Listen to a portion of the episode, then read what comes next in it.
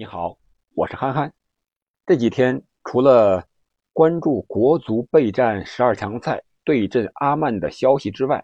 还听到了很多关于金球奖最终结果的一些消息和新闻。啊，先是一些媒体的记者或者说是权威人士吧，说是通过梅西的身边人，还有莱万身边的朋友，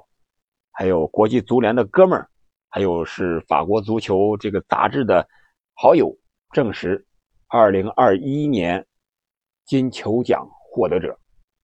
将是梅西，这是板上钉钉的事情了，没有任何疑问的事情了。但是刚刚呢，今天这个法国足球杂志的主编又站出来澄清了，他说，梅西获得二零二一年金球奖。全是胡说八道的事情，结果还要等到十一月二十九日才能公布。不过他同时也承认，现在这个统计结果确实已经出来了，但是获奖球员本身也提前能够知道这个结果，但是要等到十一月二十日左右才能知道。那到底金球奖是梅西七连珠呢，还是？另有其人呢，或者说是 C 罗、莱万、本泽马，在金球奖打得火热的同时，呃，国际足联也公布了世界足球先生评选的一些事情。二零二一年的世界足球先生将于十一月二十二日开始投票，二零二二年的是一月十七日颁奖。除了这两个大奖之外呢，还有一个。国际上比较看重的奖项，那就是欧洲的最佳球员。这个在八月份的时候，欧足联已经进行了颁奖。意大利国脚切尔西悍将若日因奥获得今年的欧洲足联最佳球员奖。那我们今天这期节目就来聊一聊金球奖、世界足球先生，还有欧足联的最佳球员奖有什么相同的地方？和不同的地方，我们一起来聊一聊。我们一个一个的说啊，先说这个金球奖。我们都知道，金球奖是由法国的一家媒体体育媒体对报旗下的法国足球这个杂志创办的，创办于一九五六年。大概它到现在为止经历过这么几个阶段。从一九五六年创办之初到一九九四年这个阶段，呃，只有拥有欧洲国籍的球员才能够参与当时的金球奖的评选，啊，所以啊，当时在欧洲意甲那不勒斯叱咤风云的这个球王马拉多纳是无法获得金球奖的，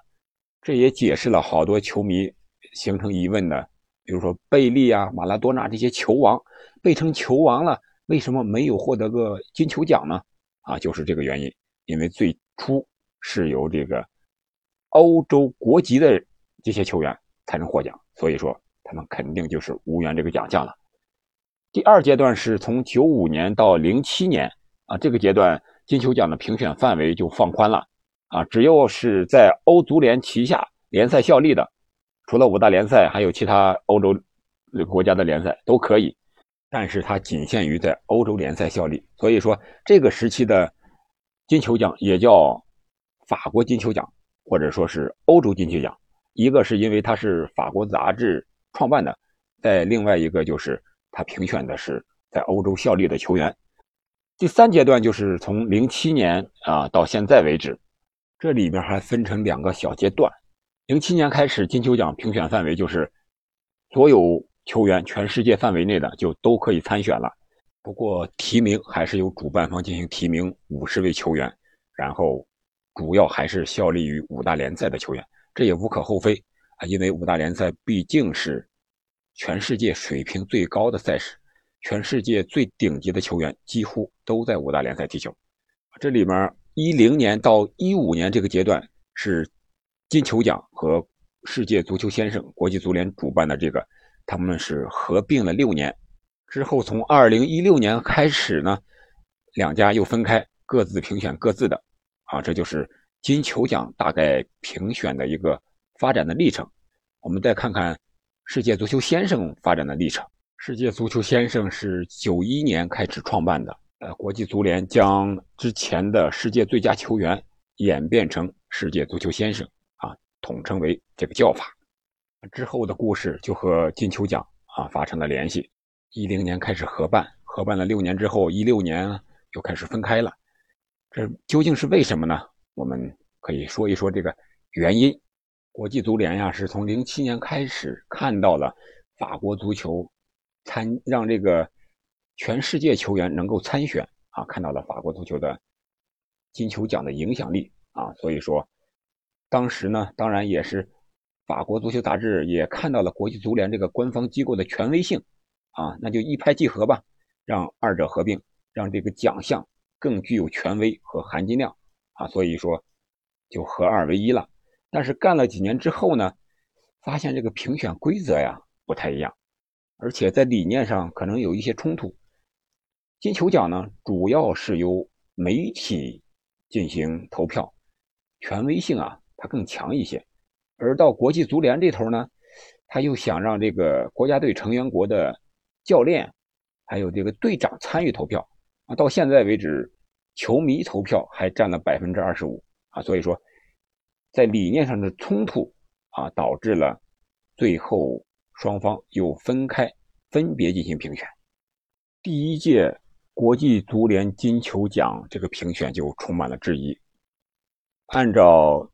以前的专业足球记者评选来看，荷兰的球星斯内德当时在意甲的国米。是获得了三冠王，他是最有实力获得金球奖的，呃，但是呢，却把这些个奖项最终颁给了梅西，呃，这样就导致了一些质疑之声。除了这一届之外呢，还有2013年的评选，当时是颁给了 C 罗，但是里贝利的呼声却是最高的。伴随着这些质疑之声啊，一些专业的足球人士看来，将金球奖的投票权。交给国家队的主帅还有队长，这个不是特别合理。他们认为啊，这些人往往不会过多的关注世界足坛的发展，在评选的时候呢，会将投票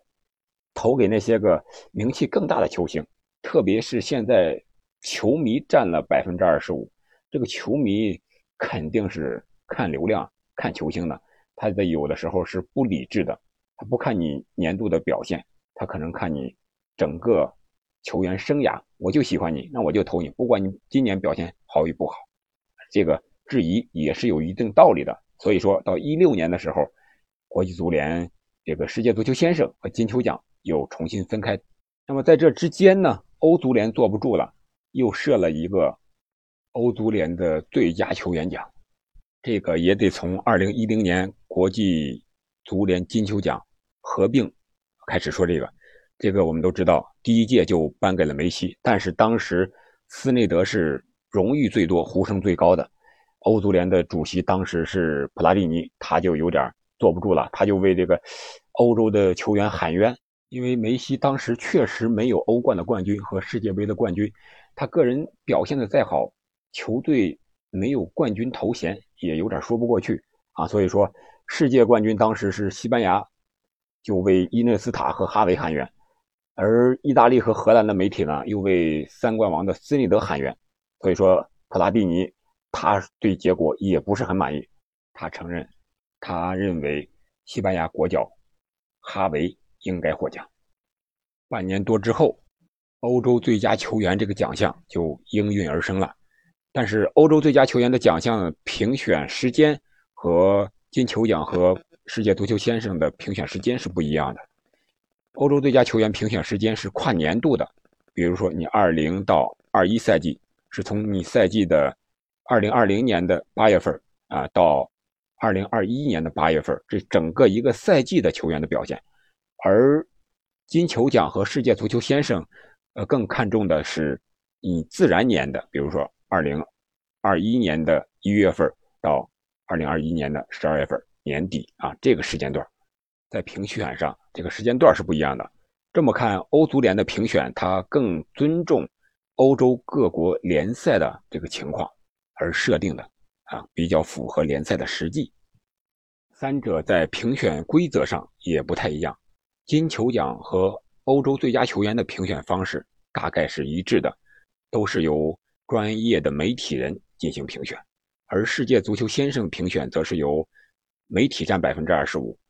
国家队主教练和队长占百分之五十，球迷占百分之二十五啊，是这么一个评选的规则。这样看呢，金球奖是历史更加久远，影响更大，而世界足球先生呢，它更具有权威性，而欧洲最佳球员呢，更看重的是在欧冠还有联赛中，如果是有欧洲杯年份的时候，更看重欧洲杯的表现。这就是2021年，我们看一下这个欧洲最佳球员的提名是若日尼奥。坎特和德布劳内、梅西连前三名都没有获得啊，所以说，如果让欧足联评选欧洲最佳球员的话啊，虽然表面上看是在欧洲联赛效力的球员，但是具有欧洲国籍的球员可能更容易获奖一些。这三大奖项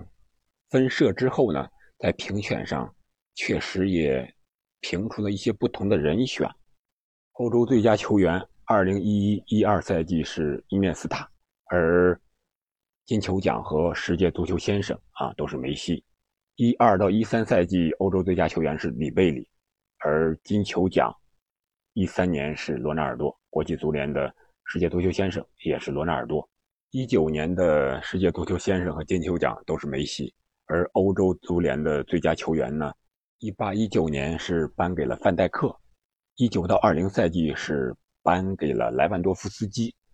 金球奖在二零赛季因为疫情的原因取消了，没有评选。而世界足球先生二零年是颁给了莱万。那么梅西今年到底能不能获得金球奖呢？虽然梅西今年是不是欧洲最佳球员，也落选了欧洲最佳球员候选人的前三名，但是这并不意味着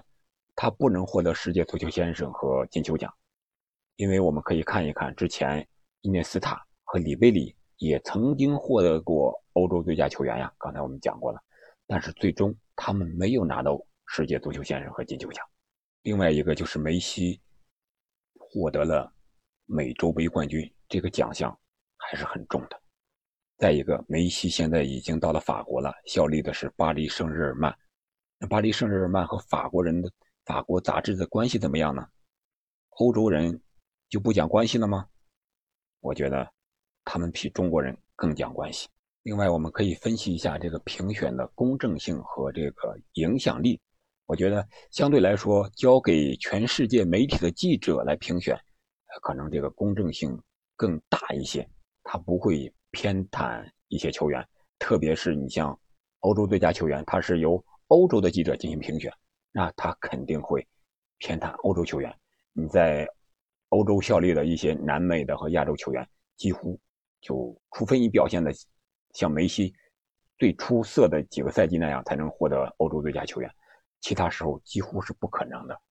另外就是在影响力上，还是法国的金球奖，它是由世界媒体、全世界的啊好多媒体进行评选的，媒体的影响力啊，它的推广能力非常强啊，所以说它的地位。我觉得在球迷的眼中，应该是最高的。另外，在金球奖的评选时间历史也是最悠久的，五六年就开始了。你世界足球先生从九一年才开始有有这个叫法，而欧洲最佳球员呢，啊，是一一年，那就更晚一些了。目前金球奖、世界足球先生、欧洲最佳球员这三大奖项，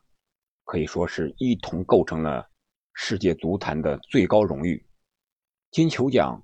历史最为悠久，是一九五六年，已经有六十多年的历史了。世界足球先生呢，